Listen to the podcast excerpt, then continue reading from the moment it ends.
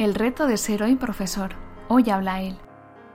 Desde hace algo de tiempo trabajo como profesor en el sistema educativo español y hablando con sinceridad, hasta ahora me he encontrado con una vocación muy difícil de llevar a la práctica.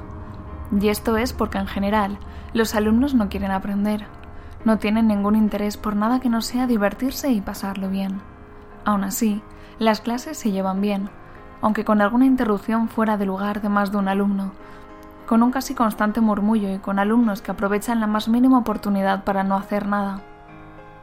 Y estas actitudes se amplifican sobremanera en los grupos de atención a la diversidad, que la mayoría de funcionarios rehuye dar, pues en ocasiones es casi un trabajo de riesgo. Frente a esto, muchos profesores tratamos de adaptar los métodos para hacer las clases participativas, dinámicas, motivadoras, prácticas, pero en ocasiones ni por esas, pues faltan cosas tan importantes como el respeto a la autoridad, la empatía solidaria, la disciplina, el interés por la sabiduría. Y esas son cosas que se aprenden primero en casa. ¿Cuántos jóvenes usan el móvil a todas horas y no son capaces de leer un libro? ¿Cuántos jóvenes enganchados al juego y a la pornografía porque siempre han tenido una vía fácil para conseguir las cosas? Y por desgracia, ¿cuántos padres que ya no saben qué hacer con sus hijos? Y si la familia está desestructurada, rota sería una mejor palabra, los problemas se multiplican. Estoy absolutamente seguro de que todos los padres educan y actúan como mejor saben. Yo no soy padre y no me puedo ni imaginar lo complejo que debe ser. Pero viendo cómo está todo, me cuidaré de que no haya televisión en mi casa, de que no tengan móvil a una corta edad y menos con datos, de que lean buenas lecturas todo lo posible, de motivarlos e interesarlos por el conocimiento y, por supuesto, de llevarlos a Dios, fuente de todas las virtudes y actitudes buenas.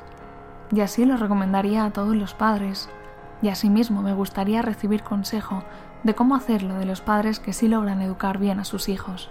Y como nota final, evangelizar por supuesto está prohibido de facto en el sistema educativo, un sistema que no es laico y diverso como algunos dicen, sino que me atrevería a decir ateo y uniformador, pues casi todo sale más o menos pensando igual al recibir los mismos mensajes de profesores y amigos, aparte por supuesto de la televisión, las series, los influencers. De hecho, por experiencia propia, casi parece un delito el simple hecho de negarte a enseñar algo contra la fe o contra alguno de tus principios, y eso que al final lo acaban haciendo otros, invitados a las tutorías, expertos en diversidad, orientadores. En fin, escribo estas líneas con el único fin de animar a los padres a no descuidar la educación de sus hijos, sobre todo en la fe. Por mi parte, me enfrento a todo un reto en el que todos los días pido a Dios por mis alumnos y le pido también que me permita ser el mejor profesor posible para ellos.